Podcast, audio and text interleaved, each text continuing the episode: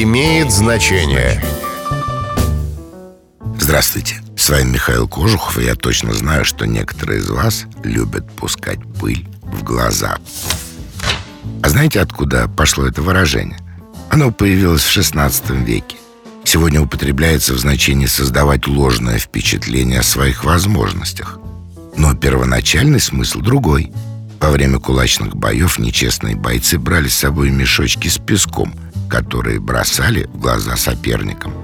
В 1726 году этот прием был запрещен специальным указом. С вами был Михаил Кожухов. До встречи. Имеет значение.